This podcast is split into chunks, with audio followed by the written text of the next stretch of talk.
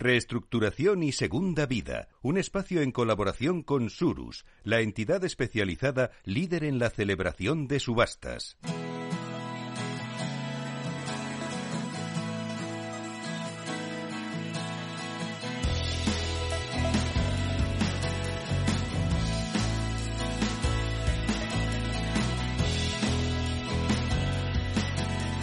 Capital, la Bolsa y la Vida, con Luis Vicente Muñoz.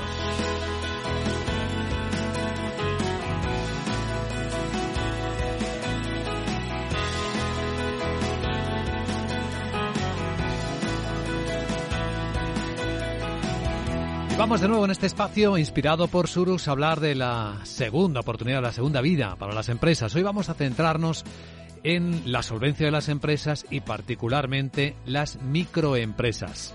Con un invitado especial a nuestro programa que es Enrique San Juan y Muñoz, magistrado de la Audiencia Provincial de Málaga. Don Enrique, gracias por acompañarnos y muy buenos días. Parece que no escucha a don Enrique el sonido. Eh, vamos a intentar que lo reciba. No sé si ya lo, lo escuchan. Eh, María Díaz, que es socio director de, Rus, de Surus y responsable de insolvencia. ¿Qué tal, María? ¿Nos escuchas? Buenos días. Buenos días, Vicente. Encantada, como siempre. Un placer. Y Daniel Barrientos, que es responsable del Departamento de Inmuebles de Surus. ¿Cómo estás, Daniel? Muy buenos días. ¿Qué tal? Muy buenos días. Pues encantado de estar conectados de, de nuevo. Don Enrique, ¿nos escucha usted? Muy buenos días. Buenos días, ¿qué tal? Sí, os escucho. Genial, ahora ya sí. Ahora estamos apostando con la nueva normativa concursal por un régimen que evite la insolvencia con los llamados planes de recuperación para las empresas en general, pero para las microempresas, ahí están las micropymes, poquísimos empleados, menos de ocho en muchos casos, se aplica un régimen especial de, se llama un, un plan de continuación o de liquidación. Creo que es así, ¿no, Enrique? Efectivamente, el libro tercero, que entró en vigor el 1 de enero de este año, distingue dos, tres caminos, podríamos decir. Un plan de continuación para las pymes, menos de 10 trabajadores, 700.000 de volumen de negocio o 350.000 de eh, activo, de pasivo. Eh, el planteamiento de todo esto, además, es tener en cuenta que eh, para estos supuestos, si la empresa está bien, que habría la continuación, plan de continuación, si la empresa está mal o es su opción, habría la liquidación. Pero dentro de la liquidación puede optar por la liquidación normal o por la liquidación con venta de unidad productiva. Este es el último eh, de los supuestos introducidos aquí. Lo único que nos falta todavía por desarrollar algunos aspectos tecnológicos. Es un libro esencialmente tecnológico. Es decir, me refiero a un libro eh, que regula un procedimiento tecnológico que todavía está implementándose. Entendido. Pues vamos a profundizar en esta materia. Eh, María, ¿por dónde deseas que lo hagamos? Pues eh, a mí me parece un tema especialmente especial. Eh, creo que tenemos que darle la importancia que tiene. El tejido empresarial español está formado por un 97% de pymes, de las que el, el 94% son microempresas. Estamos hablando que, puede afectar a más de 6,5 millones de trabajadores, ¿no? Un 40% de nuestro mercado laboral.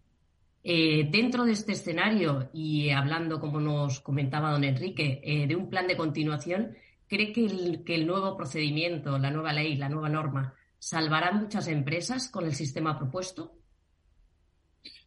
A ver, si todo funcionara bien, buenos días, María, si todo funcionara bien, el sistema está pensado, ya tenemos una propuesta de reforma de la directiva de 2019, eh, significaría que tendríamos un procedimiento rápido, que es posible terminar eh, en tres meses o cuatro como mucho con una prórroga, eh, siempre que tuviéramos implementados tanto la plataforma de eh, gestión de, del procedimiento como la plataforma de, liquidación. Eh, y es posible no, no solo salvar, sino eliminar del mercado aquellas empresas que no son competitivas y que están haciendo daño al mercado. Pero el gran problema de todo esto es que lo que debemos tener en cuenta es los profesionales. Si los profesionales están bien formados, vamos a hacerlo bien. Si no, será difícil. Hombre, yo le hubiera introduc eh, introducido algunos cambios, tres meses más uno, sin adaptarte al eh, modelo concreto de esa empresa. Es decir, que pudiéramos, como en el sistema francés, decir, decir, eh, en esta empresa en concreto no podemos hacerlo en tres meses, deberíamos hacerlo en seis meses y que tuviera el juez cierta capacidad de decisión en esto en función de lo que las partes le aporten, yo lo habría hecho. Nos empeñamos en España en ser tan departamentos estancos que eh, de todo lo que podríamos salvar, si en el futuro podemos salvarlo, eh, será la mitad lo que salvemos. En realidad ahora es difícil porque hasta que no vean la utilidad de la herramienta, las empresas van a seguir agotando sus esfuerzos hasta el último momento. Así que queda trabajo por hacer. Eh, Daniel. Sí, bueno, yo lo que veo es eh, el problema principal también es eh, cómo, cómo, llegar a, las, empresas para que conozcan estas herramientas. Yo creo que eso es lo, más complicado, porque al final, un poco la labor que intentamos hacer aquí también es que todo el mundo conozca estas herramientas que se están poniendo encima de la mesa y que muchas veces cuesta que, el empresario, el pequeño empresario las conozca. Entonces, no sé si hay alguna, alguna idea pensada para, para para que pueda llegar esta información a los pequeños empresarios o, tienen que ser ellos los que investiguen y los que averigüen? O sea, no sé si hay campaña o hay algún, algún tipo de, idea pensada para, llegar a ese, a ese empresario. Buenas, buenos días, Daniel. Fíjate que eh, nuestro primer instrumento esencial es los, son los profesionales siempre. Lo cierto es que el legislador ha pretendido una especie de eh, sistema de alarmas, de alertas, tempranas, que les llama, en virtud porque la directiva lo imponía, que desde mi punto de vista son públicas, son públicas exclusivamente, desde mi punto de vista son insuficientes y no utilizan todo lo que económicamente desde un punto de vista liberal podemos hacer. Es decir, utiliza lo privado y utiliza lo público y sobre todo no cargues lo público de gastos. Es cierto que teníamos que establecer instrumentos públicos de este tipo de alertas porque nos lo imponía la directiva. Eh, y además acceso gratuito para los empresarios. Pero también que a estos efectos el empresario sabe que no puede ir al, eh, a la declaración del impuesto de sociedades o a su propia declaración si es un empresario sin acudir a un experto. Estaría eh, prácticamente firmando cosas que no entienden. Pues aquí igual. Eh, por otro lado, estos profesionales, abogados y economistas, fundamentalmente, hacen la mejor distribución porque es el primer acercamiento. El asesor empresarial sea quien sea el profesional o la cualificación, es el que se está formando para esto. Ya lo están haciendo. ¿eh? Tenemos a lo largo de toda España, es increíble, eh, eh, es, imposible atender a todas las demandas de decir, oye, ven y cuéntanos cómo va este procedimiento, etcétera, ¿no? o cómo van los sistemas. Pero yo, yo creo que el empresario no tiene ese problema. El problema es que el empresario sabe que en España ocurren dos cosas cuando cae en insolvencia los proveedores dejan de proveer, sobre todo los esenciales, y que los clientes que o los deudores dejan de pagarle por si acaso. Son como los síndromes estos. Entonces, eh, eliminar esta cultura y, decir la herramienta es válida aunque estés en concurso. Hoy, hoy tenemos una normativa muy buena en materia contractual eh, que se ha desarrollado mucho también en microempresas, pero tenemos que esperar a que funcione ¿no? y que, y que eh, sean valientes a la hora de, poder eh, ejecutarla. ¿no? Pero nos quedan, nos quedan. Sobre la tecnología, este procedimiento que se sigue para micropymes parte de un sistema que depende de dos plataformas electrónicas, ¿no?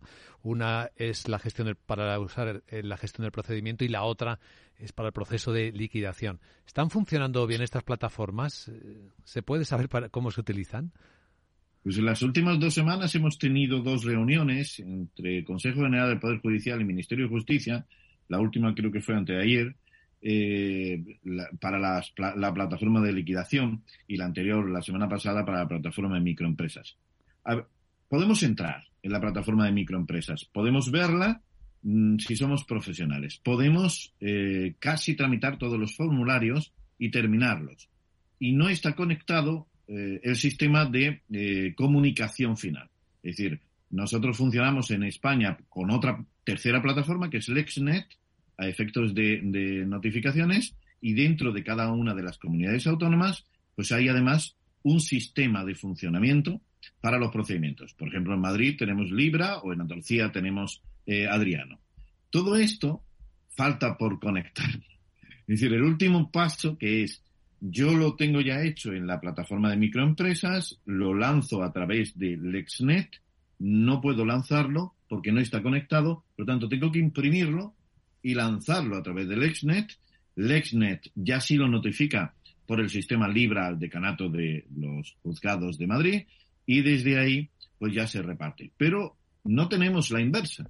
Es decir, el juzgado no sabe por dónde le viene, ni de dónde le ha venido, ni por dónde tiene que comunicarse. Es decir, necesita tener acceso, el juez necesita tener acceso y no tiene acceso actualmente a la plataforma.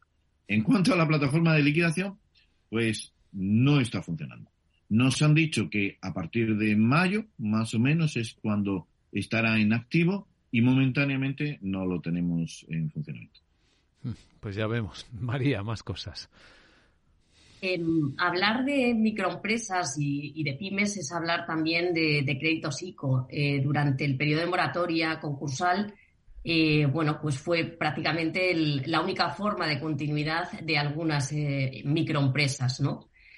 ¿Qué ocurrirá a estas empresas este, dentro de este proceso de continuidad o liquidación si no pueden devolver esos créditos ICO? Pues, pues irán a liquidación. El, tema es que estos eran avales, en realidad, eh, préstamos avalados en un porcentaje amplio y tú sabías que tenías que devolverlo. ahora o establecemos un sistema nuevo de reestructuración y refinanciación que nos permita esto. Eh, de hecho, la deuda se recoge como, como privada, no como pública, aún con la protección pública que esto tiene y el hecho de eh, la encomienda a la entidad financiera para que defienda con uñas y dientes eh, en el concurso de acreedores ese tipo de cosas, eh, en realidad un 60-62%, según lo, último que yo leí, pues no van a poder superar esto como no les refinancien. ¿Qué nos haría falta? El otro día salía una, la aprobación de una reforma en este sentido nos haría falta un instrumento que les permitiera a las empresas viables, eh, todo partimos de empresas viables. Europa no quiere empresas no viables. Las empresas que son viables eh, y la viabilidad, ah, podemos ver, ah, dice tres meses esto de la inminente, pero bueno, a un año, es decir, si esa empresa puede recuperar para pagar, sería bueno. Pero entonces empezamos con, la, con los créditos públicos. Y, y, cuando esto es así, pues ya habéis visto que la ley concursal, que la conocéis seguro, y la reforma 16-2022, pues les ha faltado eh, poner que lo público es lo primero y da igual lo que el resto piense y aquí hay que pagar lo público y siempre lo público. No ha entrado en, eh, negociar y esto es trascendental que lo público entre a negociar, como sucede, por ejemplo, en los King of Richmond en, el Reino Unido, es trascendental, pero bueno, aquí no. Tres meses. ¿Tres meses puede ser tiempo suficiente para procedimientos como estos? No, no, no. Eh, eh, depende de la empresa, podría ser o no. Si yo voy a liquidación, eh, la idea es, voy a liquidación, liquido en tres meses, no puedo, lo que quede queda en la plataforma. No, no es suficiente. Pero bueno, nos hemos empeñado en creer, piensa por ejemplo, Vicente, que nosotros por ejemplo en un jugado no solo llevamos concursos, llevamos también procedimientos societarios, llevamos procedimientos de reclamación de transportes, eh, o sea, y, y, que estamos hablando de que más o menos el porcentaje de módulos de entrada puede ser cuatro o cinco veces en cualquier juzgado de España, en algunos que no voy a citar, a lo mejor no, pero en la mayoría de los juzgados, en Madrid ya no te digo, transporte aéreo inunda el, eh, el sistema, ¿no? Entonces, no, no, no es posible. Claro. Eh, más cosas, Daniel, que nos interesan. bueno, lo que comentaba de, la plataforma de, liquidación, a mí esa, eso también es un punto que me preocupa y que ya veremos cómo funciona en mayo. Si decimos mayo, será mayo. Eh, me da miedo que se convierta un poco como en la plataforma de las subastas a través del BOE, que son subastas donde sí se anuncia, pero nosotros que somos expertos en liquidación sabemos lo difícil que es muchas veces eh, vender ciertos activos. Entonces, una plataforma, no sé yo si va a ayudar, a lo mejor para ciertas cosas puede funcionar muy bien, pero me da miedo que no funcione para otras que son de, venta más compleja y que requieren pues, una serie de acciones o, en el caso de inmuebles, pues por la ubicación o por la situación en la que se encuentren. Eso es lo que también me da un poco de, miedo del cómo va, va a acabar funcionando. Bueno, nos da miedo a todos pero yo eh, estoy prácticamente seguro de lo que va a ocurrir. Es la aplicación del 708.2 complementario. Es decir, no eh, el problema de las microempresas es que terminado los cuatro meses lo tienes que dejar en manos de esa plataforma, ¿no? Tres más uno, como lo mires. Eh, y ahí hay una, alguien que está certificando una venta, que está distribuyendo conforme un plan. el 708 nos permite, como bien sabes, que complementariamente, incluso hubo una circular del ministerio hace poco que mm, parecía, decía, bueno, mientras no tengamos esto, podéis hacer esto. Pues por descontado, lo pone la ley.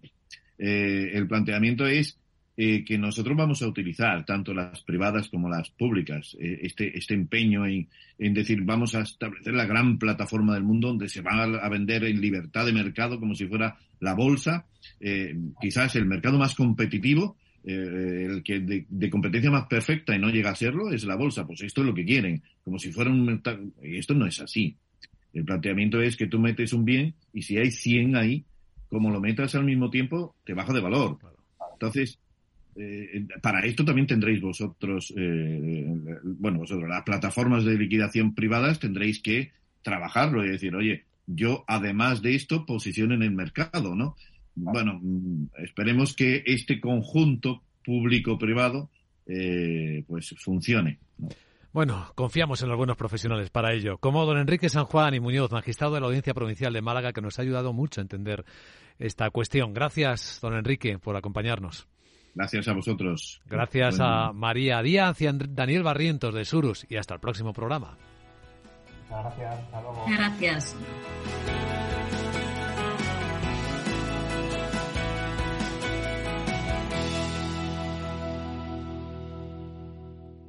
Surus, la entidad especializada líder en la celebración de subastas, les ha ofrecido este espacio.